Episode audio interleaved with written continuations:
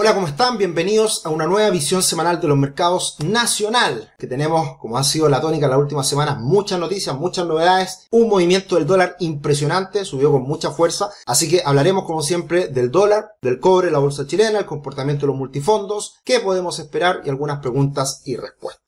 El IPSA cayó en la última semana un 1,9%, llegó a una resistencia importante, con eso corrige, de la mano de lo que fue el comportamiento de los mercados a nivel global. El dólar en Chile subió un 8%, y acá viene algo interesante. Como siempre, todas las semanas vemos el comportamiento del cobre, del dólar index y del dólar real brasileño. Y cuando esto es coincidente, no pasa nada, el dólar se está moviendo por factores externos. Pero cuando tenemos desviaciones tan importantes del dólar en Chile respecto a estas variables internacionales, ahí es cuando hacemos doble clic y ahí es donde hay que ver qué es lo que pasó que generó este movimiento tan importante. Alza del 8% del dólar la última semana en Chile, en Brasil cerca de un 2, cuando el dólar en el mundo subió un poquito más de un 2 y el cobre se mantuvo prácticamente estable. La semana pasada decíamos, está llegando el dólar a los 870 pesos y en general nosotros nos damos recomendaciones, nos hacemos sugerencias, pero cuando hay cosas que son bastante evidentes, lo decimos y la semana pasada pueden revisar la visión semanal de los mercados nacionales de la semana pasada y dijimos, ya estamos en niveles que pueden ser atractivos para los que quieran acumular dólares, comprarlo en estos niveles. Y bueno, pasó de una manera muy rápida e inesperada este repunte del dólar que fue muy fuerte y se debe en gran medida por las malas cifras que conocimos la última semana en cuanto a la cuenta corriente. Este es un dato económico duro, difícil de masticar, pero básicamente lo que hace la cuenta corriente es incorporar todas las entradas y salidas de flujo de dinero de un país. La balanza comercial muchas veces es más fácil de entender, que básicamente lo que nos dice la balanza comercial es cuánto exportamos en bienes y servicios y cuánto, y cuánto recibimos. O sea, es un intercial. ¿ya? Y,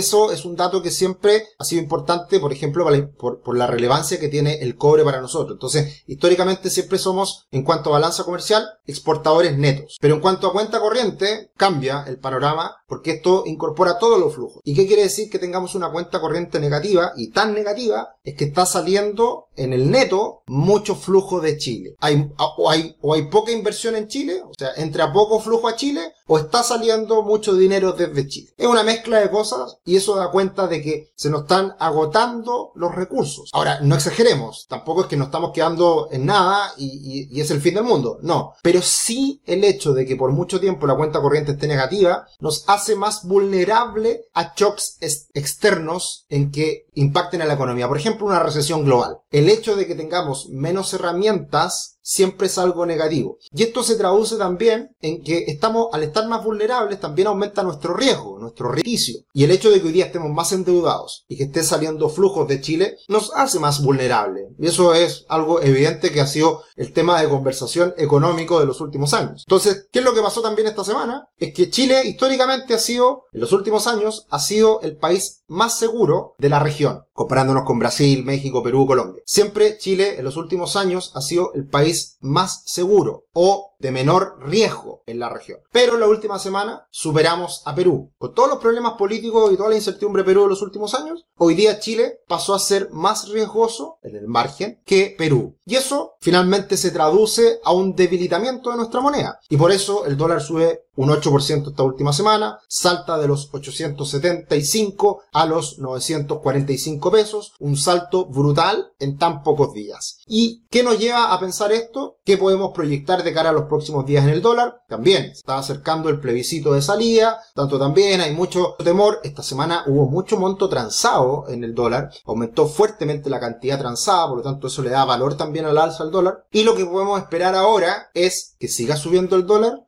Eh, ya estamos en un nivel de resistencia que son estos 9.45. Si sigue subiendo, el próximo nivel son los 9.68 y si sigue subiendo son los 9.90, que esa es la corrección de Fibonacci, el retroceso de toda la caída previa. Esto es análisis técnico, lo invitamos a que compre el curso de análisis técnico que tenemos en nuestra página web y por lo tanto, desde, esa perspectiva, estamos viviendo una corrección. Y ahí vamos a ver qué es lo que ocurre, que probablemente va a depender mucho ese desenlace final del plebiscito de salida que vamos a tener ya en dos semanas más. Así que muy interesante lo que está pasando con el dólar, muchos movimientos bruscos y eso vuelve a generar cierto temor por la vulnerabilidad que estamos teniendo y que la había frenado de buena manera el Banco Central de Chile. Pero avanzan las semanas, vuelve la volatilidad, el Banco Central está vendiendo muchos dólares, eh, de hecho en la última semana viendo que el Banco Central vendía 375 millones de dólares por día y eso bajó a 325 a la semana que viene. Por lo tanto también eso da cuenta de que se le están agotando las balas al Banco Central y por lo tanto hay también más vulnerabilidad porque el mercado si está fuerte comprando también ya no tiene esa contraparte el Banco Central de hacer frente a esas alzas. Así que interesante y bueno, por supuesto también tuvimos en la última semana un alza del dólar a nivel global, pero como decíamos, el alza en el mundo subió un 2, en Chile el dólar subió un 8. Y el cobre es todavía por ahora un factor positivo, porque si bien cayó un poquito el cobre la última semana, se recuperó rápidamente y prácticamente quedó en la semana en cero. Eh, así que también el cobre por lo menos puede ayudar un poco desde el punto de vista externo, así que hay que tenerlo en cuenta también en lo que pasa en los próximos días. Muchas gracias por seguirnos, muchas gracias por estar acá presente semana a semana. Como siempre les decimos, esta es la visión semanal nacional, también pueden ver la internacional. Hace algún tiempo teníamos solamente un video de las dos visiones, hoy día son videos separados, así invitados también para que vean la visión internacional y que vean todo el contenido que vamos subiendo semana a semana con esta nueva imagen, con este servicio potenciado en donde tenemos nuevas cosas que les hemos comentado y vamos a seguir hablando de ellas. Una plataforma digital en construcción, primera versión, vienen grandes novedades en el futuro y también un fondo de inversión que estaremos ya hablando también en qué consiste precisamente ese fondo de inversión en las próximas semanas.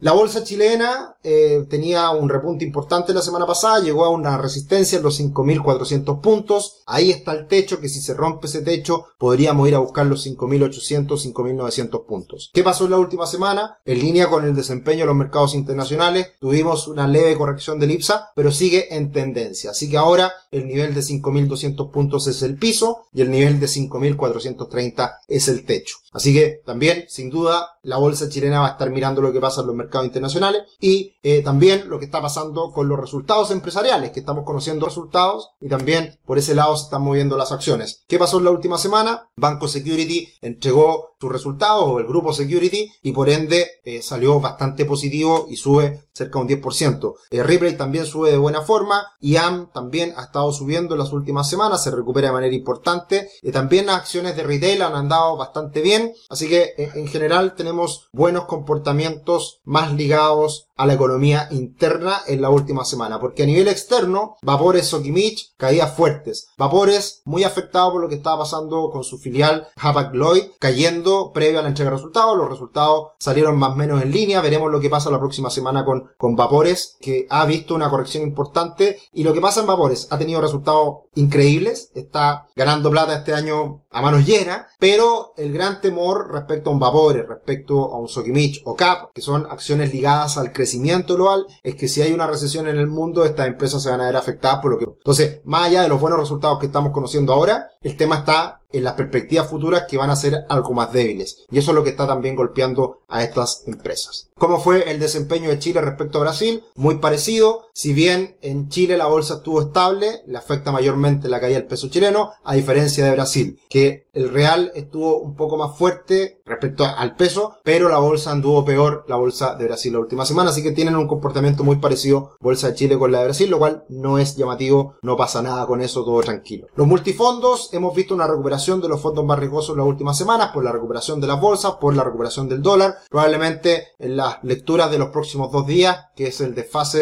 de los multifondos, va a seguir bastante bien el comportamiento del multifondo A. Y hemos visto una caída en el multifondo E, que va de la mano con el deterioro de la clasificación crediticia de Chile. Todo lo que hablamos al inicio respecto al dólar también se manifiesta en la renta fija. Que el hecho de que hoy día sea un país más rico, entra menos flujo, hay menor demanda por renta fija y por ende eso impacta en la situación de la renta fija chilena. Así que ahí estamos viendo un poco el reequilibrio, el rebalanceo que se va dando cada cierto tiempo cuando un fondo anda muy bien, después viene la corrección, eh, la reversión a la media como suele pasar. ¿Qué podemos esperar de cara al futuro? Eh, se mantiene la diferencia entre el apruebo y el rechazo en la encuesta CADEM y muy interesante, la encuesta CADEM ya entregó su última encuesta pública que fue dada precisamente este día viernes en la noche. Y con eso ya tenemos dos encuestas dentro de las cuatro previas a la elección. Y en algún momento alguien criticaba a quién le, quién le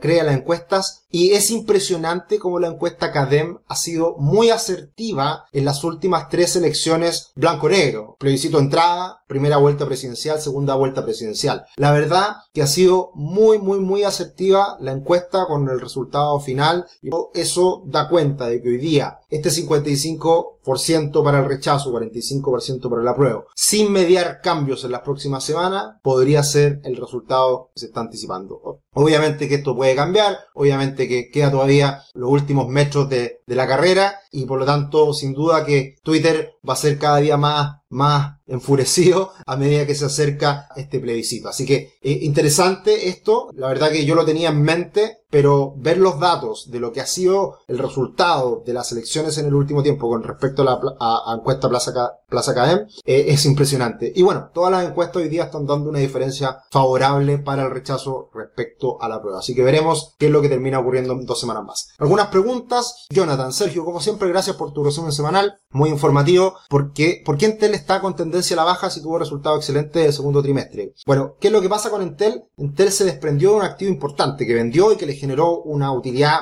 extraordinaria. El hecho de que venda un negocio importante, un activo fijo importante en Intel, también eso hace que pierda valor en el futuro, porque por esa línea de negocios, que era la infraestructura, los data centers, va a generar menos utilidad en el futuro por no tener ese negocio. Entonces, siempre, siempre, siempre, no hay que preocuparse de los resultados actuales que muestran el pasado, sino que hay que mirar lo que puede pasar con esa empresa en el futuro, que era un poquito lo que le explicaba con las empresas internacionales de Chile, como Vapores o Kimich Cap, que dependen de la evolución de la economía nivel global. Francisco, hola Sergio, muchas gracias por la visión semanal de los mercados. Nuevo fondo de inversión que comentas, ¿considera también un fondo para las APB? Así es, esa es una gran noticia, una gran novedad del fondo que estamos lanzando Patrimor, que va a poder ser APBable. Y de hecho, ese es un foco importante que nosotros tenemos, porque es un fondo que queremos potenciarlo para invertir en el largo plazo y olvidarlo. Y por lo tanto, para la APB va a andar muy bien. Pero más adelante vamos a entregarle novedades porque va a ser muy fácil también invertir en él. Por ahora todavía no está todo aceitado, falta un poquito, así que ya le estaremos comentando. Hola Sergio, gracias por tu visión semanal. IPSA vaya a buscar el soporte